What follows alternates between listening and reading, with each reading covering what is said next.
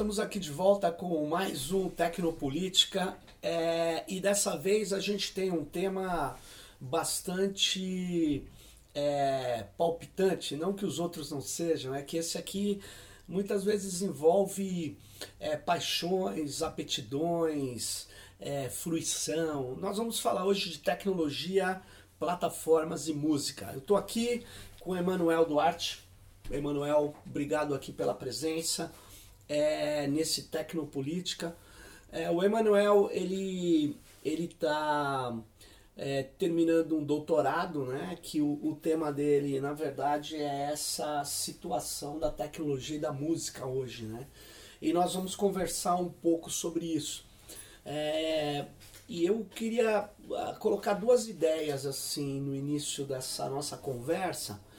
Uma é que num, numa coletânea há um tempo atrás que eu participei junto com Irineu Franco Perpétuo, Uh, Irineu, aliás, que também estava aqui no Nocaute, agora está ali na Rússia, vai passar um tempo lá.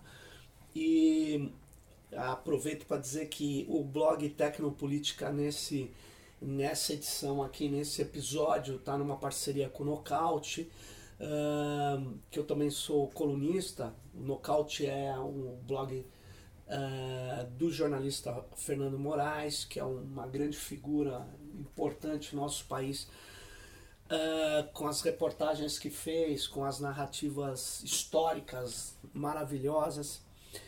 Mas quando a gente lançou há um tempo atrás uma coletânea é, que chamava O Futuro da Música Depois da uhum. Morte do CD, a gente discutia, na verdade, a questão da propriedade intelectual, né?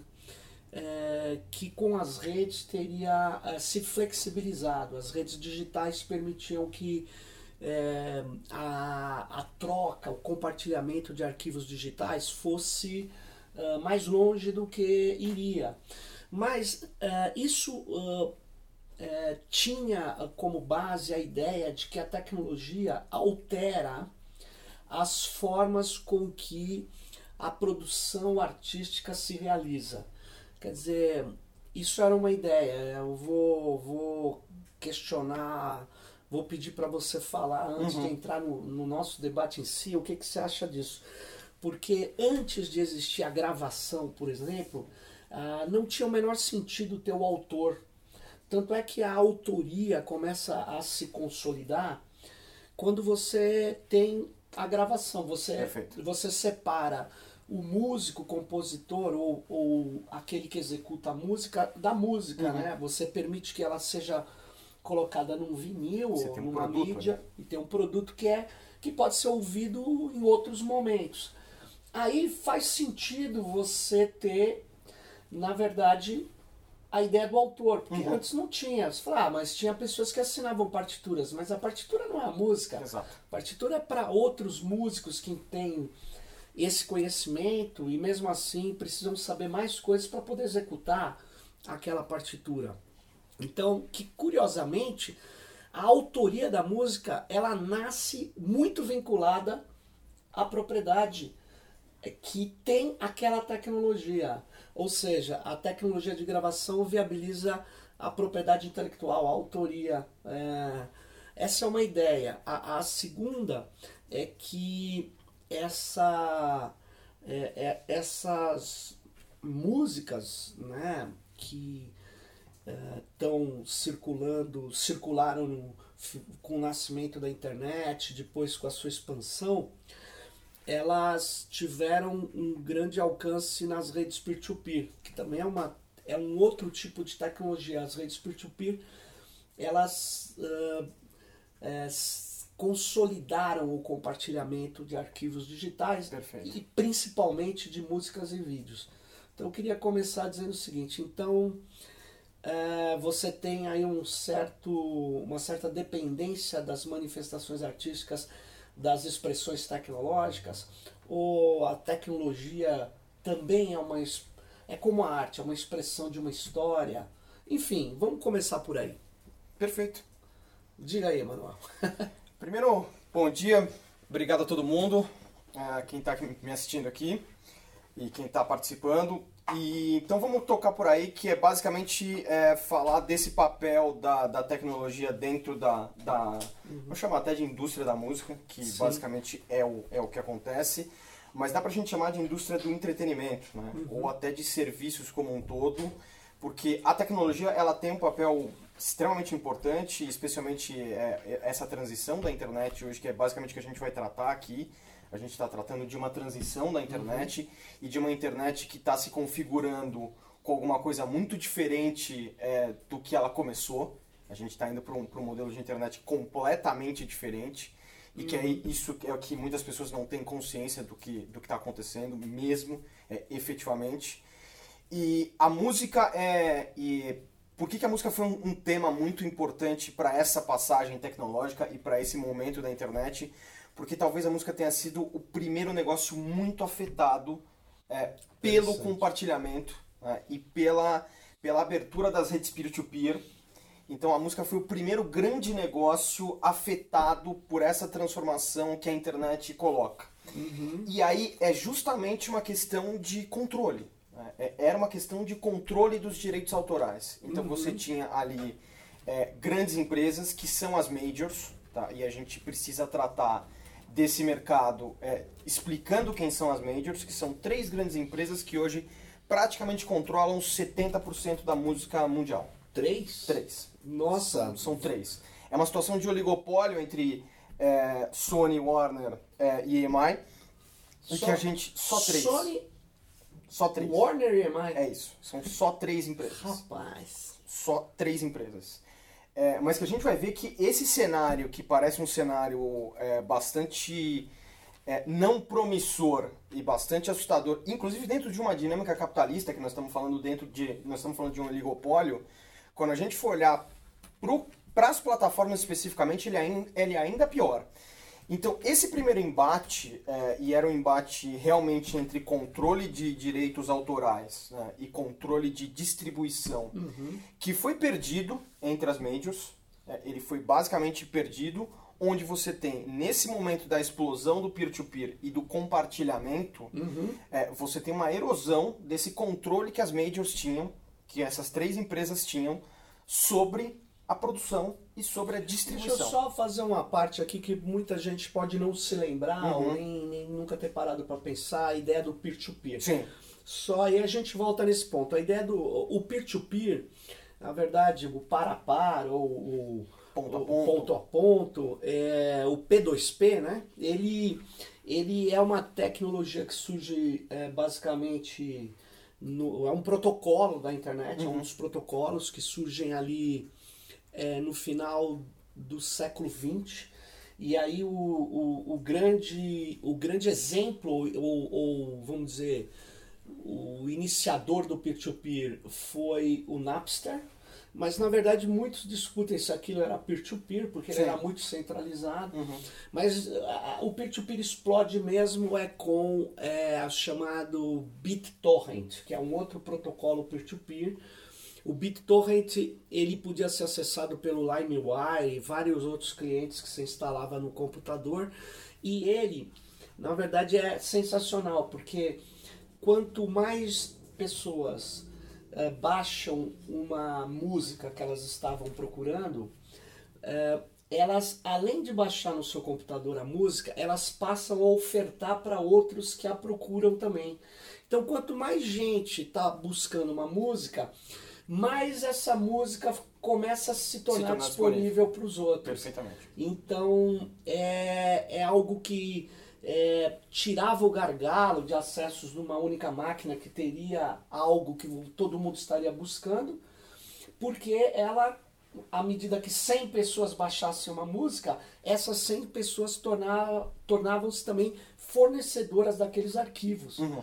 E isso é um mecanismo que se tornou tão poderoso que eu fiz um levantamento no ano de 2007, ele chegou a ser 60% do tráfego da internet. Então é uma coisa, é, é uma rede de compartilhamento, uma tecnologia é, que é espetacular. E descentralizada.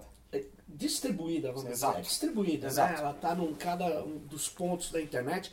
E co, só para você retomar, você estava dizendo que esse o peer-to-peer já foi uma alteração brutal, Brutal. nas para as majors. Dina- na dinâmica de distribuição e produção das majors, porque é justamente isso, você perde o controle, as majors perdem o controle da, da distribuição e, consequentemente, é, de como cobrar direito autoral também, de como cobrar pelo consumo desta propriedade intelectual, que antigamente você comprava num fonograma físico Sim. e agora você tem isso distribuído pela rede. Então, essa é a grande alteração que acontece dentro de uma das principais indústrias de, entretenimento, que era a música, naquela Uhum. época, ainda na, na- nos primórdios da internet, e que reconfigura completamente esta indústria da música. Então, a, a partir dali, a música precisa se reinventar e as majors precisam se reconfigurar completamente para retomar os seus negócios, porque a partir dali você perde totalmente a capacidade de controlar a sua distribuição. Tem uma cena no filme A Rede, esse filme do que fazia a história do Zuckerberg, o, o nome deve ser esse. E nesse filme é, tem uma hora que o criador do Napster, o Shaw Fanning. Shaw Fanning, ele tem lá um personagem que faz às vezes do Shaw Fanning, Uhum. né? Aí ele alguém chega para esse personagem e fala: "Ah, Shaw, você isso que você fez aí não é nada". Ele falou: "É mesmo? Você compraria ações de uma grande gravadora?" Aí o cara fala: "Não". Ele fala: "Então, a, a história da música mudou para Mudou. sempre" Para sempre. ela mudou, né? É, as redes peer-to-peer é, permitiram que as pessoas é, emprestassem as músicas. Exatamente. Essa figura não existe, né? Porque Exatamente. a música é imaterial Uhum. no caso e ela pode ser é, uma cópia ou um milhão de cópias é o tempo de cópia que conta. E é importante Então, dizer que é, a questão da cópia, ela já era uma questão que acontecia desde o do tempo do cassete. Se Você podia copiar sem dúvida. É, você podia copiar ou gravar uma música de rádio, ou uma música de um, de um LP, ou uma música de um CD, e mesmo depois dos CDs você já tinha essa distribuição. Aliás- então a pirataria não era um grande problema. Na verdade, é, vo- você está me lembrando que o, o- teve um famoso presidente da Motion Picture Association of America, Uhum. um, essa entidade das, das eh, empresas de cinema, Sim. ele, ele era contra, inclusive, o reprodutor de, de DVDs. né? Exatamente. Ele entrou contra a Sony, é muito curioso, porque essas empresas são tão grandes que a Sony que cria o reprodutor de DVDs, ela ela estava sendo processada por uma associação que participava Sony Music. Sim.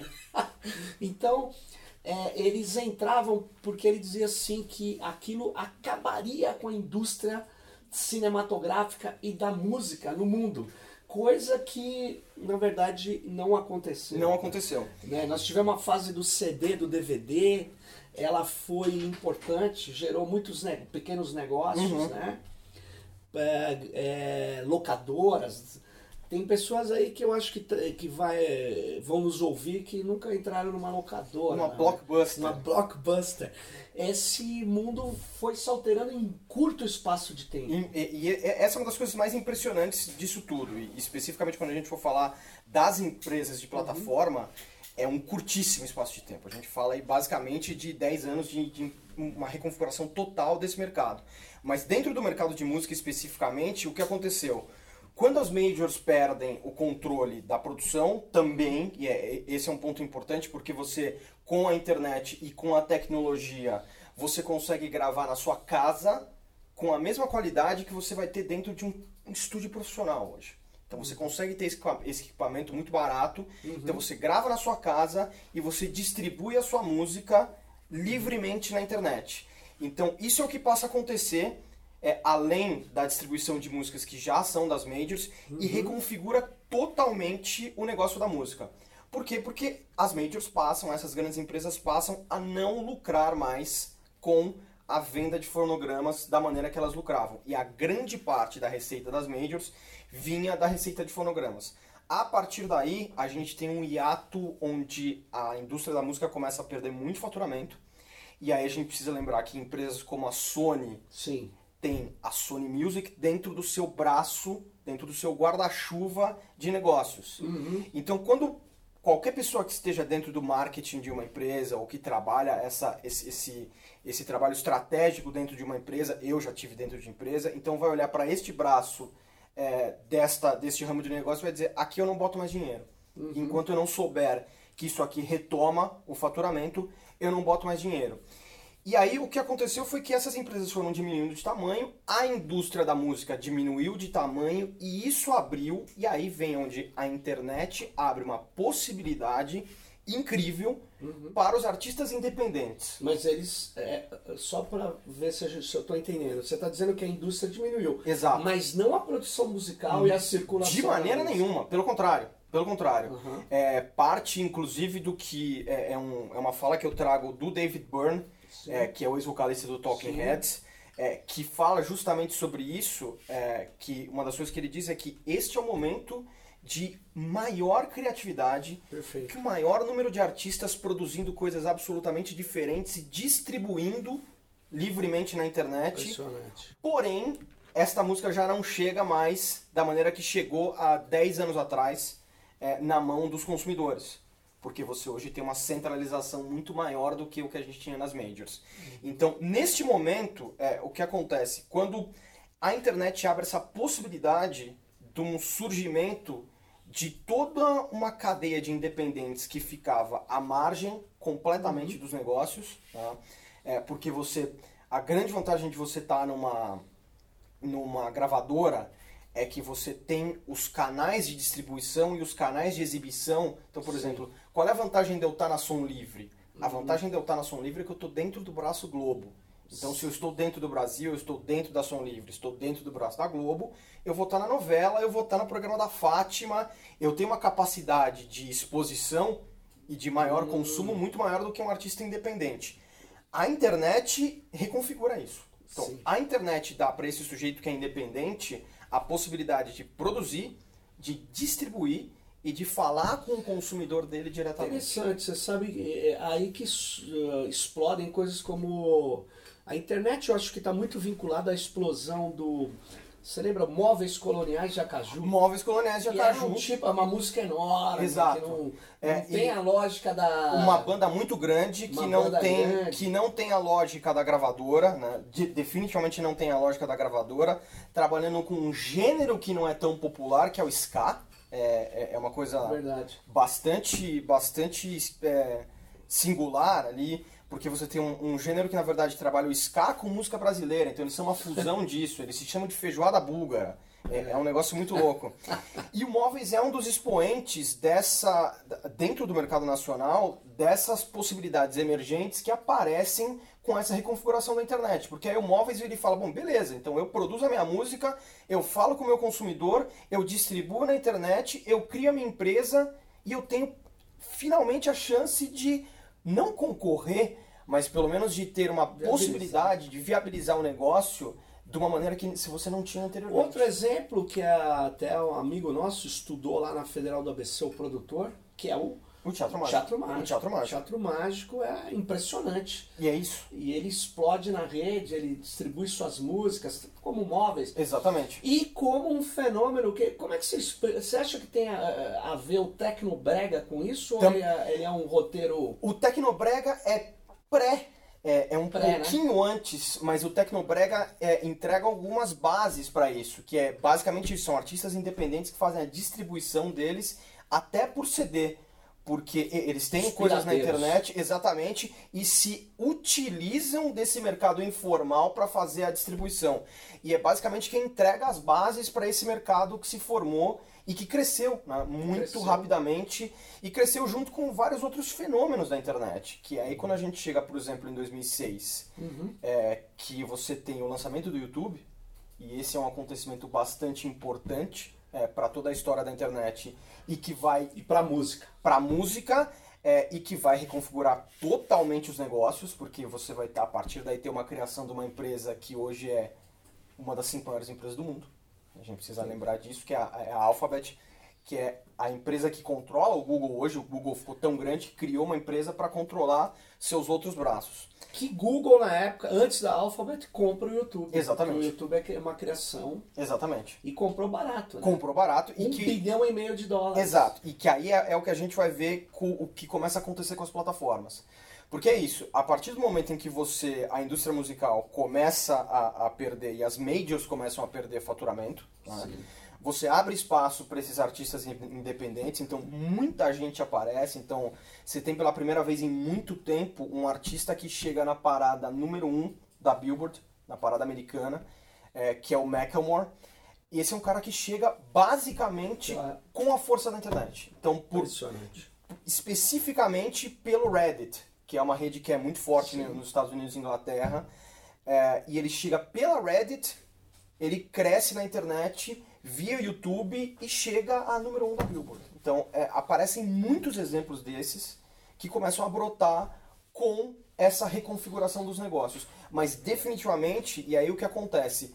Você tem um artista que, nesse momento, e voltando à questão dos direitos autorais, ele sequer se preocupa com direitos autorais. Ele entende que o consumidor dele vai remixar a música dele, vai reconfigurar a música dele, vai gravar um cover e ele não está preocupado com isso. Por quê? Porque ele sabe que Ele ok, ganha por acesso. ele ganha por acesso e aí o que faz a música hoje é, virar globalmente não é mais a venda de fonograma. Muito embora o que a gente vai ver é que ela tenha melhorado hoje com outro formato que é o streaming. Mas hoje o que traz faturamento para os artistas é show. Naquele ao vivo. momento que você está falando, a primeira década do século XXI, Uhum. a gente tem, portanto, o modelo de eh, show mais acesso. Exato. A YouTube começa a remunerar e outras plataformas começam a surgir Exato. dessa forma. Exatamente. Aí elas passam a concentrar o tráfego. Exato. E aí é- você passa. E aí é, é justamente o momento que a gente está começando. É o, é o início. É, é, é o momento inicial do que a gente está passando hoje. Então, quando você começa a concentrar o tráfego, e é, é exatamente o que dá a possibilidade para as plataformas fazerem o que elas estão fazendo hoje. né? Que é, se em algum momento a gente celebrou. Ah, não, a gente está saindo do monopólio da Rede Globo. Uhum, sim. Era isso. É, monopólio. A gente está saindo do monopólio da Rede Globo. Uma empresa que tem é, 40%, 50%, já chegou a ter 70% da audiência no Brasil. A gente está saindo do monopólio da Rede Globo. Beleza. A gente tem primeiramente a nossa. a- pela primeira vez a nossa capacidade de falar diretamente com o nosso consumidor. Então tudo que eu coloco na rede chega ao meu consumidor. Então assim, era perfeito. Ocorreu um deslocamento do intermediário, Ocorreu. do mediador. Ocorreu. O mediador Globo, vamos falar assim, ou o cara da rádio, Exato, ele agora tem um outro mediador mais importante, que é a própria rede. exato. Só que nessa rede distribuída, ela co- surgem nós de grande concentração de atenção, que são essas plataformas, que Perfeito. passam a ser de novo um grande mediador, porque você ter uma música nessa plataforma é importante, as É pessoas estão lá, É as pessoas, fundamental. milhares, milhões de pessoas, milhões de pessoas estão lá. Então você precisa estar lá. E aí, no momento em que o YouTube começa a concentrar o tráfego, é, e basicamente você tem, é, você tem dois caras que fazem isso de maneira bastante inteligente. é, Uhum. YouTube- é, você tem Google e Facebook, e já nesse momento é, o Google dentro, o YouTube dentro do Google. Então, quando esses caras começam a concentrar o tráfego totalmente, esses caras olham e falam: beleza, então eu posso agora remunerar menos esse cara que está aqui dentro da rede e eu posso começar agora a cobrar por coisas que eu não fazia anteriormente passaram a cobrar. passam a cobrar e passam a remunerar menos quem tá, quem coloca, quem disponibiliza, porque quem faz o YouTube, quem faz o YouTube não é o YouTube, São os... são os usuários, Usuários, são os usuários exatamente. produtores. Então quem faz o YouTube são os usuários produtores. Então o usuário produtor vai lá e coloca o vídeo dele do gatinho tomando leite. O vídeo do gatinho tomando leite tem 500 mil visualizações. Esse cara é remunerado por isso.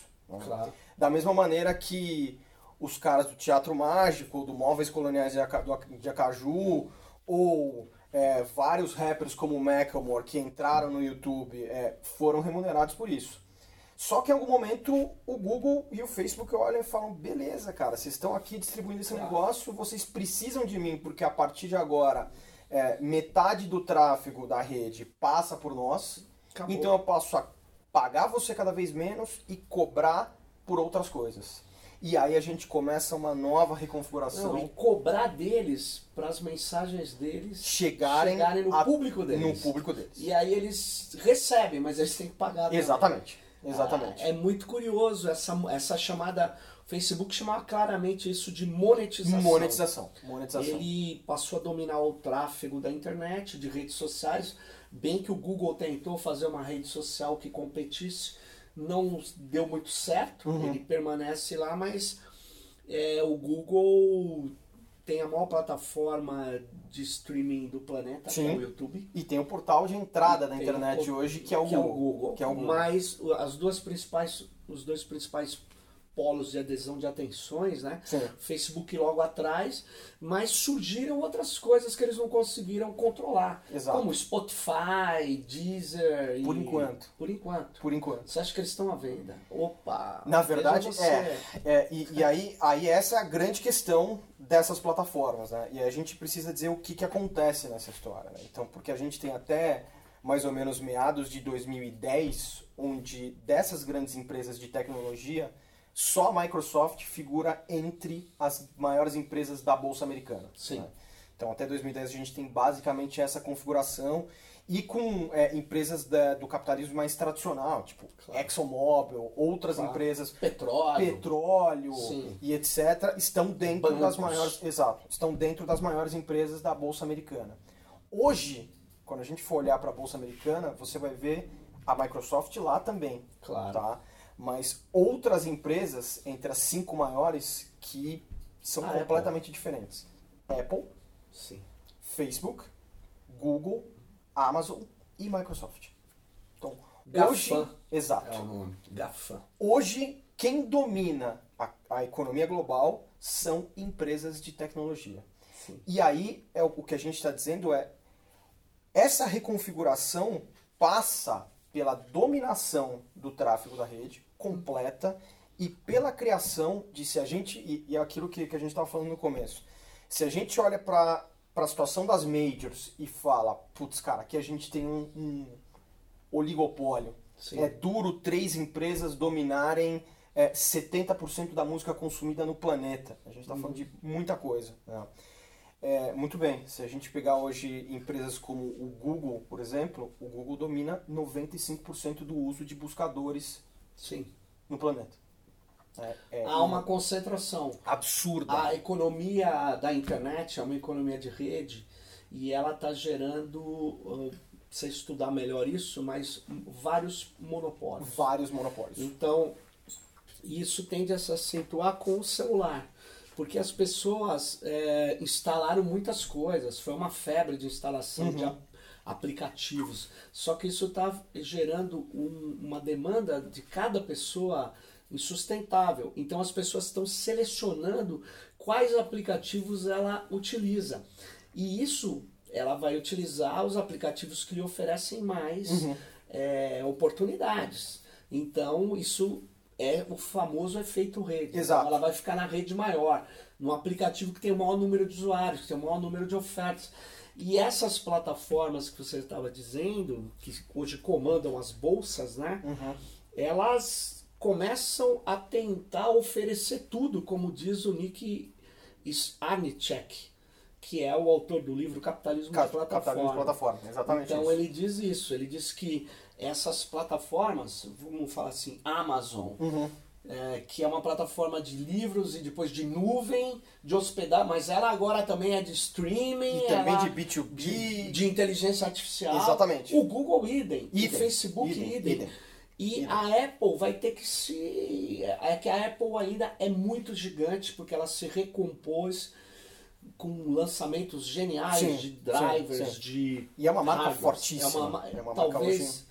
É uma marca, talvez como Google, ou até mais, não sei. Mais, como marca, como, Como marca marca. mais, como marca mais, como valor de marca E mais. ela ela tá bem posicionada porque ela é muito grande, ela Sim. pode entrar em vários outros ramos. mas tem os chineses chegando. Como, como que você vê os chineses na música? Então, ainda é um pouco incipiente. É, o mercado chinês ainda é um mercado bastante fechado também na música. né? então, é, é um, é um mercado ainda bastante incipiente nesse sentido, mas como concentração de tráfego, a gente já tem players bastante importantes. Já estão no ranking Já estão 10, entre os né? 10 mais. Já estão entre os 10 mais. Tencent. É, Já. é, como que chama? Baidu. Exatamente. E agora, por exemplo, um dos aplicativos de, de vídeo mais usados hoje, que é o TikTok, que é um aplicativo novo, né? Que é um aplicativo de remix de vídeo. Né? Sim. Esse aplicativo é um, é um aplicativo chinês. E este aplicativo hoje já começa a rivalizar com as grandes redes sociais, como Facebook e, e etc. né? Porque, na verdade, o Facebook concentra ali uma, uma parte da- das redes sociais bastante grande, que é um pouco da dinâmica que começa a prejudicar é, os negócios de quem estava na rede, e especialmente de quem era pequeno. E aí vamos, no caso da música, mas pode se, se aplicar para qualquer outro negócio, para qualquer outro pequeno negócio, por exemplo. O sujeito que hoje é produtor de cerveja artesanal e quer estar na rede. É muito, muito mais complicado para ele hoje é, competir com o Ambev que o que não foi há algum tempo atrás. Por quê? E aí o que é- qual é a dinâmica que começa a acontecer dentro dessas plataformas e por que é que mais uma vez elas começam a reconfigurar é, a, a, a dinâmica dos negócios da música. né? No momento em que essas plataformas começam a concentrar o tráfego da rede, elas começam a crescer, começam a ganhar importância, começam a, a ganhar participação de mercado, começam a ganhar faturamento e começam a monetizar. A partir do momento que essas plataformas entram na bolsa, Sim. que elas fazem a, a- sua abertura de capital, existe uma cobrança do mercado é, absolutamente natural para que esses caras passem a faturar cada vez mais. Faturar cada vez mais significa monetizar o negócio cada vez mais. Então o que você começa a fazer? Você começa a remunerar menos numa ponta, que é um dos grandes problemas da indústria da música hoje, por exemplo, é o YouTube, porque o YouTube paga 10 vezes menos do que as plataformas de streaming, Por exemplo, por exemplo, o Spotify. Paga menos que o Spotify. Muito menos, absurdamente menos. Absurdamente menos. E no caso do, do, do YouTube, as majors não têm nenhuma força dentro do YouTube. Por que é que o Spotify hoje é importante para as majors? Porque o Spotify tem é, contratos e tem parcerias com as majors. Então as majors querem fomentar o uso do Spotify, Deezer, Tidal e outros aplicativos de streaming. É, então, neste momento em que essas empresas começam a concentrar o tráfego né, da rede e começam a monetizar, cobrando, que é o que é. Aonde muda a dinâmica? A dinâmica começa a mudar e onde fica, onde começa a ser perigoso e preocupante para o pequeno produtor. Pode ser, é isso, pode ser um artista é, independente, pode ser um produtor de cerveja artesanal, qualquer um desses caras. Onde a coisa começa a ficar com- complicada, porque e vamos pegar o maior exemplo deles, mas que funciona para todas as outras, funciona para o YouTube, funciona para o Instagram, hoje que também é do Facebook, Sim. que é o que acontecia anteriormente? Eu fazia uma postagem qualquer. Essa postagem chegava no meu usuário Sim. diretamente, sem eu ter que falar, fazer absolutamente nada. E como é que, que é uma das coisas que a gente também precisa entender que são é, é fundamental para esse negócio. Como é que o algoritmo, como é que o algoritmo é, entendia isso? Ah, legal. Você fez uma postagem, você tem frequência de postagem, você tem uma base de usuários que interage com você, então você é um cara interessante. Então eu começo a replicar você Claro. e você é interessante para o seu usuário. Então tudo que você coloca, ele chega para o seu Vai usuário. lá pra timeline dele. Perfeito. Sim. Então, assim, isso para os artistas emergentes, para o produtor de cerveja artesanal, para o produtor de pães artesanais, era fantástico. Eu consigo entrar em contato com esse cara. Perfeito. A partir do momento que o Facebook nota e que ele tem o monopólio de acesso, de atenção desse usuário, ele fala: ok, então agora eu vou passar a cobrar para você falar com esse cara. É. Lembra, aquelas, lembra aquele seu post que chegava a 100% da sua fanbase, chega da sua base de fãs? Agora, ao invés de chegar a 100%, ele chega a 5%. E caiu isso.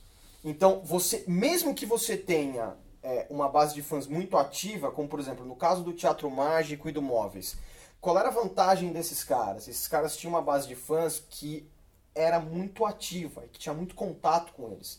Então isso criava um efeito de rede que fazia com que esta banda ela fosse sugerida a outro cara, que você visse, você pudesse compartilhar uma coisa que chegasse na sua timeline Perfeito. e que você viria automaticamente com outras pessoas. Tudo isso era muito rápido e tudo isso não envolvia pagamentos.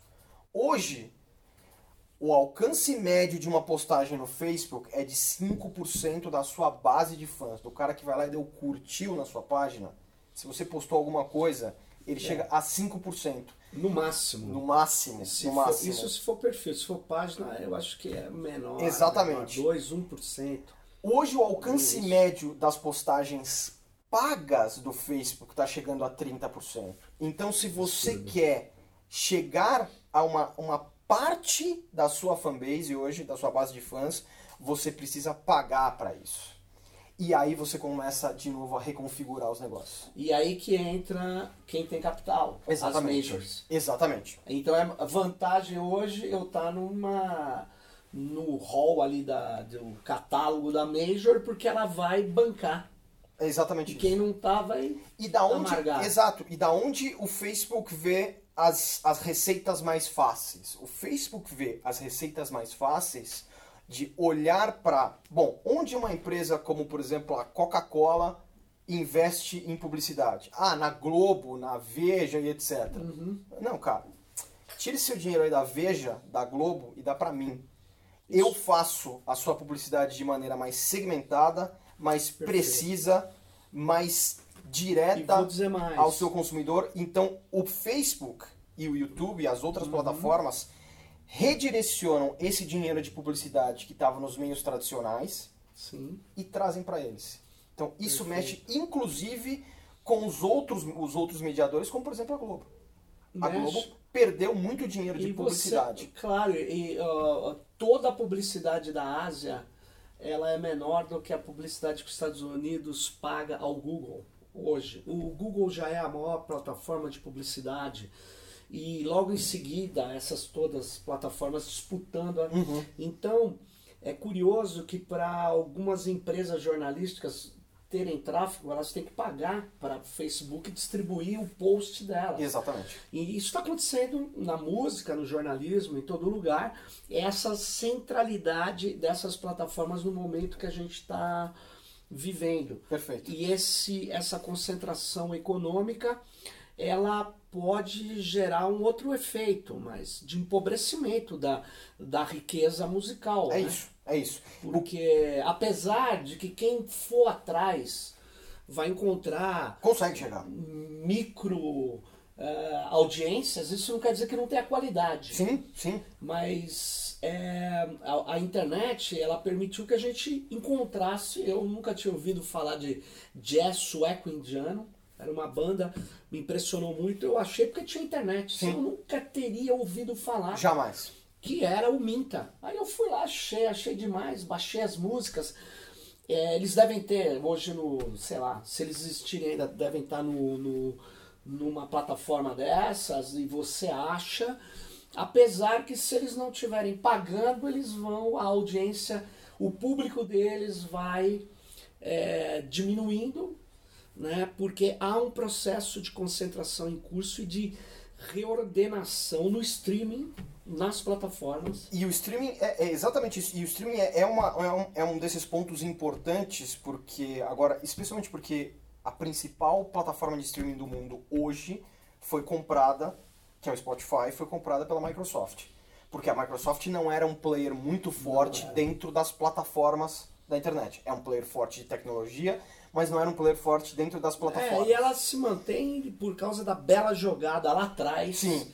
Do sistema operacional. Do sistema operacional. E isso ela amarrou os games. Exato. exato. Ela foi, e ela viu, agora ela já não estava dando mais. Já não tava. ela foi pro Spotify. Ela foi. Porque o que aconteceu, e aí é um, é um segundo momento de, de reconfiguração dentro da indústria da música, que é o nascimento do streaming o nascimento do streaming que ele altera é. a lógica do peer-to-peer. -peer, sim. Tá? Ele retorna uma lógica de não redistribuição da rede, e sim de concentração numa única plataforma.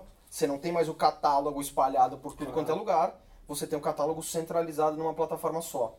Isso. E que se para o usuário é ou ele não paga nada e é atingido por um, um anúncio de vez em quando, que é o caso do Spotify, por exemplo, ou paga um valor mensal pequeno, né? é, o Spotify está agora entre 16 e 20 reais por mês, e tem acesso a um catálogo de músicas gigantesco, absolutamente vasto. É, onde as majors olharam para esse negócio e falaram, bom, eu preciso estar tá aqui e é aqui que nós Pararam vamos... de processar, Exato. atrás de gente. Exato. Prender o pessoal do Pirate Bay, destruíram vários, é, várias iniciativas de compartilhamento. Até porque eu, quando me perguntavam de pirataria, eu falava assim, olha, eu sou contra a pirataria, porque abordar navios em alto mar é muito perigoso. Uhum. É uma coisa absurda, porque na verdade isso é uma metáfora. Sim. Quando você compartilha um arquivo digital, você não está exclu tirando como um, um, ato físico de roubar uma carga de um navio e levar para outro, até porque quando você copia, você não estraga o original, ele uhum. continua lá. Então a metáfora da pirataria era uma metáfora é, é, para tentar falar que compartilhar arquivos digitais era um roubo. Exato. Não era, era um compartilhamento, era uma troca, era uma. Era uma. É, era uma, vamos dizer assim, distribuição é, daquilo que é um bem cultural, Exato. que é um bem é, fundamental para toda e qualquer sociedade. Mas é, essa metáfora pegou a força das indústrias é, é, gigantesca, ela pegou no software, pegou no, é, no, na música, no, no, no tipo de, de produção artística em geral. Agora, o que, o que eu vejo de, de extremamente complicado é que toda essa alteração que você mostrou aqui da, da internet, das tecnologias, ela vai gerando um, um, uma reação da propriedade, do uhum, jeito que se uhum. organiza uhum. a chamada propriedade intelectual. Exatamente. E no valor delas, porque também se o streaming, para se viabilizar, não podia cobrar é, por 10 músicas 45 reais. Não, não. Então elas convenceram essas grandes gravadoras, ou a prática, a realidade mostrou que, olha, vocês vão ter que diminuir o preço. Vocês vão ter que diminuir o preço. E eles diminuíram. Que, exato, vocês vão ter que repensar a maneira de distribuir música é. hoje, porque é, eu estava ontem com, com o pessoal da Super Combo e Sim. eles estavam dizendo justamente isso. É, a maneira de, de repensar a distribuição da música hoje passa inclusive de repensar o lançamento de um disco ou não. Porque quando você tem que manipular o, o, o algoritmo, e aí está uma coisa muito importante de se entender hoje, é, você precisa entender o que é que o algoritmo leva em consideração para te tornar um artista atrativo, para te tornar uma coisa que ele recomenda para outros usuários, por exemplo. É, pra, e para você ter atenção do seu consumidor. Então, para você ser notificado sempre, que é uma coisa que as plataformas fazem com a gente o tempo inteiro, sim, por isso que elas são retentoras de atenção. Então, por exemplo, para você receber uma notificação do Spotify hoje, o que, que você precisa fazer? Você precisa subir uma música. Então, por que, que você subiria 15 músicas de uma vez só? Você Não. sobe uma música hoje, uma música daqui a 15 dias, uma música daqui a outros 15 dias. Interessante. E você vai tendo a atenção desse usuário. Então, a maneira de, de lançar discos hoje ela é, é. Mas basicamente, e voltando ao que você falou, é, que é uma questão de por que é que eu, eu preciso da plataforma hoje, por que, que a plataforma ela é interessante para as majors hoje. Especialmente porque ela tem controle da distribuição É. Então, neste momento, o que acontece? Eu sei exatamente quantos usuários acessam essa plataforma, quantas pessoas ouviram essa música, eu tenho uma remuneração automática. Uhum. Então, a partir do momento que eu vou lá, entro no Spotify, ou no Tidal, ou no, no Deezer, ou no iTunes, qualquer plataforma dessas, vou lá e ouço uma música, você tem essa contabilização automática uhum. e eu uhum. sei que eu já eu vou receber 0.001 dólar para cada clique desse. Mas a plataforma tem a centralização dessa distribuição de novo. Então, assim, é, por né? isso é por isso é importante para as majors estar dentro dessas plataformas hoje. Impressionante. E por isso que as majors hoje é, fecharam é, contratos de distribuição e fecharam parcerias com essas plataformas. Então, a Major, se você pegar parte do, do que a gente está trabalhando, por exemplo, é, dentro da tese, um dos discursos é, de alguns executivos das Majors, inclusive da Som Livre, por exemplo, é me interessa muito que esta plataforma hoje seja hegemônica. Então, eu quero que o Spotify cresça, eu quero que o Deezer cresça, eu quero que o Tidal cresça, porque eu consigo ter ali um controle e aí voltamos a, a um pouco do que o Facebook entrega, que é a possibilidade de segmentar, de falar com o meu usuário e se eu tenho é, capacidade de pagar, de eu atingir esse usuário com um anúncio, com qualquer coisa que capture a atenção dele. Então, nessa reconfiguração dos negócios, para as majors voltou a ficar interessante estar dentro das plataformas. A única plataforma que incomoda as majors hoje, é um pouco do que a gente está tratando Sim. na tese, é o YouTube. É. Porque o YouTube não tem é, ainda contrato com absolutamente ninguém, não lhe interessa ele é muito momento, grande. ele é grande demais e ele sabe, você precisa estar aqui. Então, nesse momento, o YouTube não é interessante. E ele viabiliza coisas ainda dentro dele, né? Uhum. Ele, viabiliza coisas como o canal do funk no Brasil. né? Exato. É, o, o, O Condzilla, o Condzilla, que é hoje o quarto é maior quarto canal do, maior. do YouTube. Quarto maior e ele. Global. Sim, ele ao, ao invés de tentar competir com o YouTube, ele criou um Ele canal criou. E, e, e transformou uma cena da música um pouco eh, difícil. Uhum. eh, ele transformou em algo extremamente visível, rentável para ele. Então é, é impressionante o, o que o Condzilla conseguiu fazer. E acho que, por outro lado, isso não só reforça também esse, esse poder das plataformas, né? É curioso isso. Você vê alguma possibilidade de superação disso? No momento é bastante complicado. imediato, não. No futuro imediato, não. É, a gente tem alternativas. né? É, Existem alternativas. Então, Hum. é, existem algumas, algumas coisas que estão aparecendo hoje com uma plataforma chamada Bandcamp, Uhum. que é uma plataforma também de streaming, é uma plataforma também é, de, de download, é uma plataforma também de venda para os artistas, que essa plataforma ela é, ela é gerenciada por uma comunidade de artistas. Interessante. Então ela remunera muito melhor o artista e ela está disposta a tomar decisões junto com os artistas. Muito legal isso. Então isso para os artistas independentes é uma plataforma que eles deveriam apoiar. Então é uma plataforma que eles deveriam incentivar. né? Até o momento em que o Bandcamp continue sendo independente, porque é, parte da lógica das plataformas hoje, é, e é onde a, a gente está num, num momento bastante é, sinistro até, é que essas plataformas, e aí vamos pegar de novo o exemplo de, de uma, de uma da- dos mais clássicos, que é o Facebook, que é o momento que esses caras estão, que é, se eu não posso te comprar, eu te copio. Sem dúvida. E nada acontece Fizeram comigo. isso com o Instagram. Fizeram isso com, com o Snapchat. né? Sim, o Instagram, o Instagram fez copiou isso o Snapchat. o Snapchat. Aliás, ele, ele, ele copiou não só no Instagram, depois ele copiou no Facebook, depois ele Verdade. copiou no WhatsApp, que são todas as plataformas do Facebook.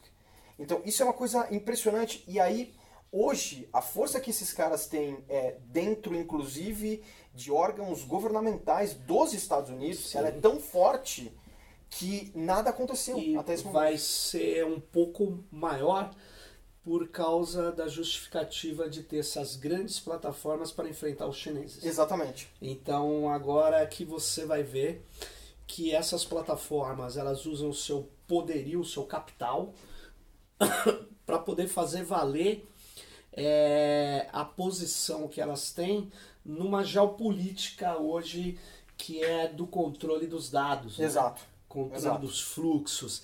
E isso vai dar muito pano para manga, mas uma coisa é certa, sempre vai existir alternativas, Tem, né? ex existe. Agora, é, o, o fato é que o capital é muito poderoso, É, né? Eles é. se estruturaram, a rede é tendente ao monopólio, nós percebemos que é preciso continuar tentando fazer grandes articulações, essas articulações, como você falou, federadas, elas podem fazer o efeito que eu chamo o efeito Wikipedia. A Wikipedia, por incrível que pareça, ela é, ela está entre as 10 maiores audiências do mundo sim, e ela é sim. é uma prática colaborativa Exatamente. que não visa o lucro. Que é uma das coisas importantes da gente é, relembrar, inclusive, para falar nessa questão que você colocou de quais são as alternativas. Uhum. É, a gente teve boas alternativas aqui no Brasil, é, bastante estruturadas é, em cima de coletivos que se articulavam em rede. Né? Uhum e por algum tempo com. a gente pode até chamar de um, de um apoio incipiente do Ministério uhum. da Cultura, mas um apoio que existia uhum. é, e que deu para a cena independente dentro do Brasil uma possibilidade de se articular de maneira coletiva nacionalmente, criando uma rede de festivais que hoje ainda está uhum. viva. Hoje ela ainda está viva, ela pode ter sido hoje, ela está um pouco diferente do que era, mas essa organização em rede manteve os artistas independentes brasileiros é, sustentáveis e longevos nesta última década. Então, isso é parte do que precisa acontecer, porque o que vai acontecer agora? Se você quer estar no Facebook, você precisa, você precisa estar no Facebook, você precisa estar no YouTube, você precisa estar no Instagram, e para isso você vai precisar pagar alguma coisa. Então, se você estiver dentro de um coletivo, pelo menos você tem um poder de utilizar essa articulação em rede para estar na rede né? e para poder se fazer ouvir é, de uma maneira um pouco mais forte. Então, para os artistas, isso é uma das coisas fundamentais. As cenas brasileiras precisam se rearticular. Ou seja, tem um espaço na rede aí de rearticulação. Esse, é, tem elas... um espaço para plataformas colaborativas, para ação do comum. Muito legal. Nós vamos ter que ir encerrando aqui mais um Tecnopolítica. Nesse episódio, nós tratamos aqui de música, tecnologia e plataformas. Enfim, como o capitalismo tenta engolir, se reinventar o tempo todo, como Midas, que coloca o dedo e faz virar ouro. E, na verdade, também nas redes há muita reação, muitas possibilidades, mas isso é, não é só conversa, isso tem que ser prática também. E eu agradeço aqui, é, Emanuel, por ter trazido esse, essas informações, essa reflexão para nós aqui do Tecnopolítica. Foi muito legal, muito importante. E parabéns, vai defender o doutorado, boa sorte. Obrigado. É que eu sou orientador dele, então ele, esse cara é bom, mas ele vai ter que. Ó, vai ser duro ali o debate, mas vamos lá. É, até o próximo episódio, Tecnopolítica. Ajude a divulgar que você viu aqui a nossa conversa. Nós não vamos pagar, mas você pode ajudar a gente a crescer lentamente. Organicamente. Organicamente é uma palavra muito forte, mas tentando vencer, driblar, superar os algoritmos dessas plataformas. Abraços.